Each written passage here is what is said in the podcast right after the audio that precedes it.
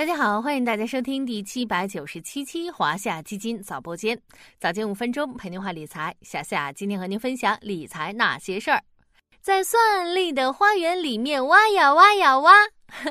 最近这首 A 股版的挖呀挖呀挖火了，小小的花，大大的花，哭着叫妈，体现出今年市场的极端行情，行业板块间的分化严重。尤其是之前大家的心头号新能源行业，最近一年多来的表现实在不能算好。就拿中证新能源指数代码零零零九四幺为例，从二零二一年十月最高点的四千八百零五点零六点，一路跌到今年四月的两千六百五十五点四四点谷底，几近腰斩。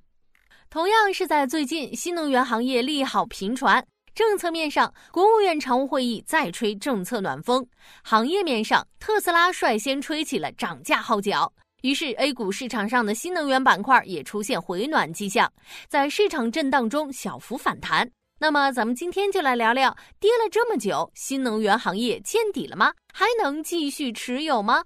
先来看看政策面的动向。五月五日召开的国务院常务会议审议通过关于加快发展先进制造业集群的意见。部署加快建设充电基础设施，更好支持新能源汽车下乡和乡村振兴。而此前召开的中共中央政治局会议指出，要巩固加快新能源汽车发展优势，加快推进充电桩、储能等设施建设和配套电网改造。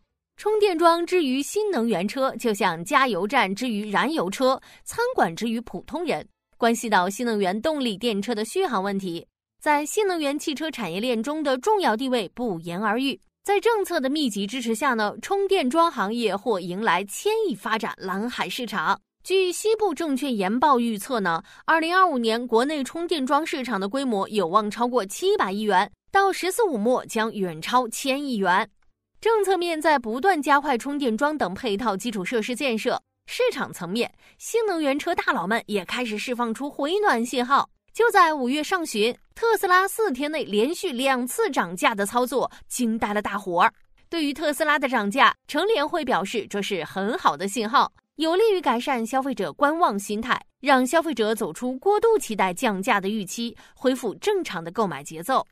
这正是新能源车市场回暖的逻辑。之前特斯拉在成本高位时仍然坚持降价，导致国内车企也只能跟随降价，被动开启了一轮价格战。于是，消费者一直有新能源车还会降价，再等等看的观念。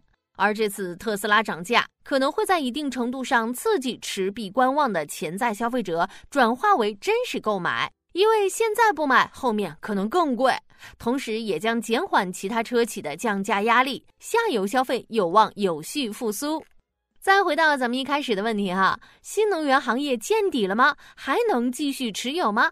熟悉的小伙伴应该都知道哈，小夏对于市场底部向来是不做判断的，也没有人能精准预测市场或行业有没有见底。但我们可以根据目前的估值判断投资性价比，根据政策、市场等多方面因素去考量是不是可以继续持有。从估值来看呢，新能源行业几乎已经处于历史最低点附近。还是拿中证新能源指数为例，近三年、五年、十年的市盈率分位点都不到百分之一，投资性价比凸显。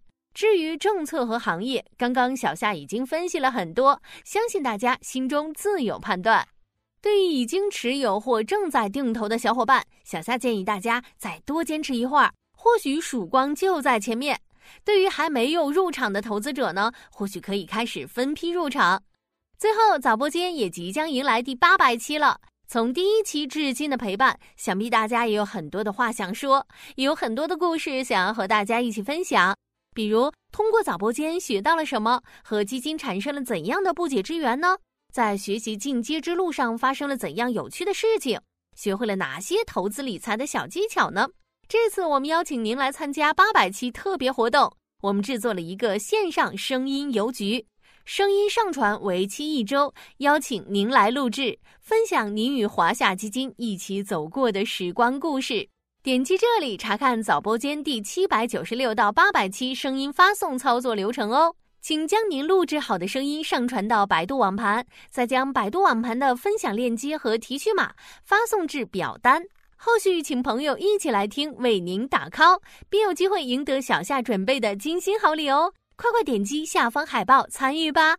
好了，今天的华夏基金早播间到这里就要结束了，感谢您的收听，我们下期再见。